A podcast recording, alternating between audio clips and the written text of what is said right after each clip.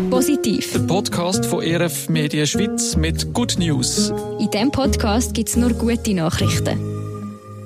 Mein Name ist Georg Hoffmann. Und ich bin der Dodo Albrecht. Und wir beiden führen euch heute durch einen positiv Podcast mit nur guten Nachrichten, was wir diese Woche so aufgeschnappt haben.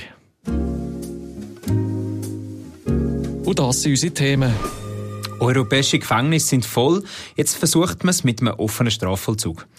Das Biel feiert das Perron Bleu dieses Jahr das 11 Jahr Jubiläum. Und in Zürich kündigen die beiden Landeskirchen für Mitte November die Nacht der Lichter an. Und damit Licht und Wärme für die dunkle und kalte Jahreszeit. Und dann kommen wir doch gerade zum Thema Justiz. Dodo, wir beide haben ja unsere Erfahrungen gemacht in der Vergangenheit und genau. in diesem Bereich geschafft. und jetzt ist es ja scheinbar vielleicht kann man sagen, eines mehr so, dass das System ans Limit kommt. Einerseits, weil man viel Fälle gar nicht kann abarbeiten und auch weil es an Platz und Personal fehlt. Genau, in ganz Europa sind Gefängnisse überfüllt und es hat zu wenig Personal, das sich eben um die Häftlinge kümmert. Wegen der vielen Wiederholungstäter unter den Kriminellen gibt es auch immer wieder Zweifel am bestehenden System.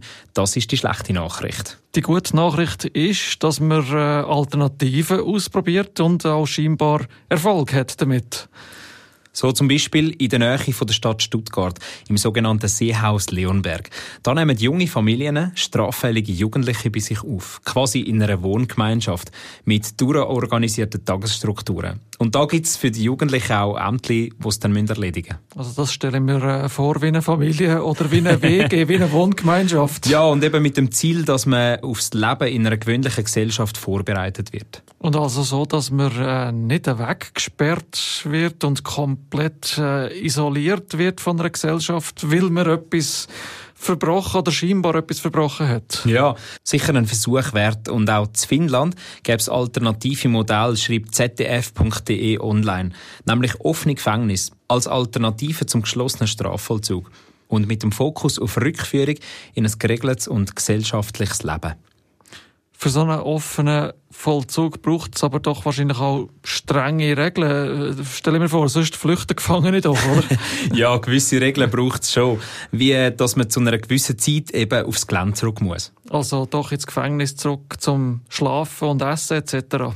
Und eine Voraussetzung ist auch, dass wenn man sich als Insass draussen bewegen darf, dass man keine Gewalt anwendet mhm. oder Drogen konsumiert schwierig, sich das vorzustellen, dass äh, Menschen auf Selbstverantwortung sollen funktionieren aber doch scheint das System zu gelingen. Mit einer straffreien Quote von 85 Prozent gibt es doch auch Erfolg. Und das macht Mut. Kann man diesen Versuch also weiter versuchen?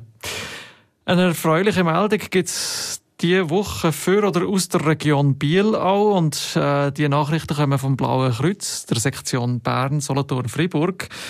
Die Organisation äh, betreibt Prävention und Gesundheitsförderung und so auch Biel und der seit elf Jahren mit dem Perron Bleu. Ein Treffpunkt, wo man günstig können essen kann, dank Spenden auch von der Schweizer Tafel zum grössten Teil. Und äh, das elf Jahr Jubiläum ist diese Woche ausgiebig gefeiert worden. Und darüber hinaus ist es ja auch ein Treffpunkt, wo Leute nicht nur Zugang zur Verpflegung bekommen, oder? Ja, es richtet sich besonders an Betroffene von einer Suchterkrankung oder an Menschen, die sonst äh, an gesundheitlichen Beschwerden leiden. Und so Menschen sollen dann mit integrativen Angebot auch bessere Alltag und in die Arbeitswelt integriert werden. Also mit einer Art Tagesstruktur? Auch dort und mit Arbeiten, die so Menschen können erledigen können, Küche- und Reinigungsjobs zum Beispiel oder auch handwerkliche Tätigkeiten. Das sind ein paar Pfeiler von diesen arbeitsintegrativen Angeboten.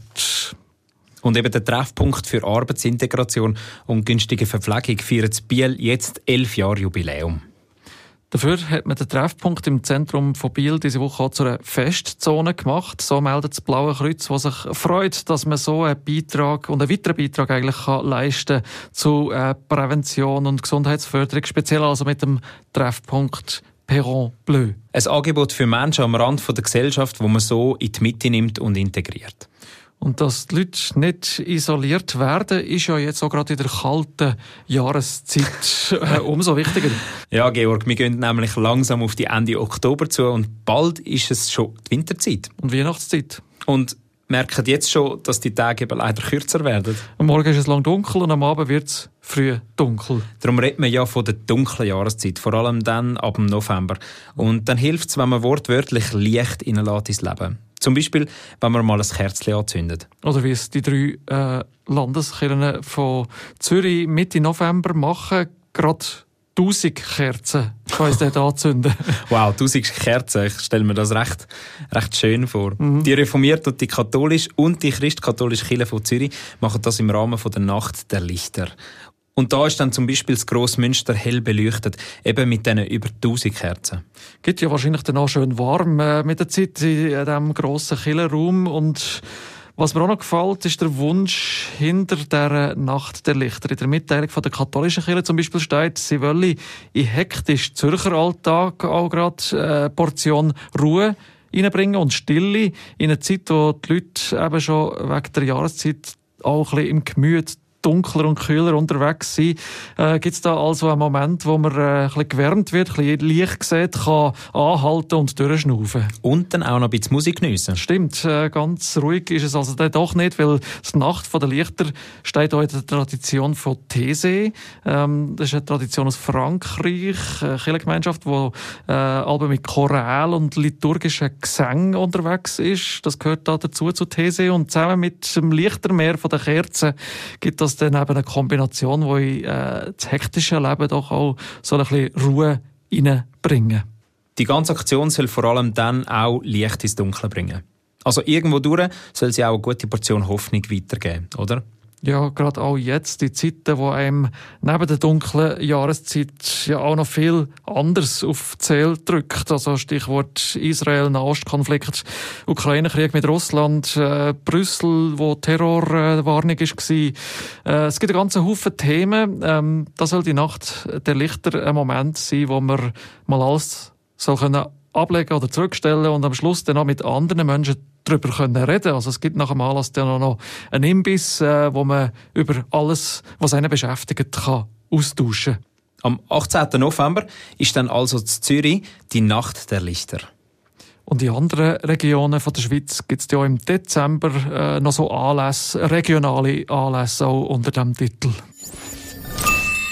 Für heute wäre es das wieder von unseren Good News, den guten Nachrichten von der Woche, wo wir im Positiv-Podcast am Freitag zusammenfassen. Wir, das sind der Dodo Albrecht und ich, der Georg Hoffmann, und wir freuen uns auf gute Nachrichten und positive Geschichten auch von euch. Ja, schickt uns doch auch die Good News aus eurem Leben. Positiv der Podcast von ERF Media Schweiz mit Good News. Und das ist der Briefkasten für eure guten Nachrichten. Schreibt uns über das Kontaktformular auf erfmedien.ch-podcast.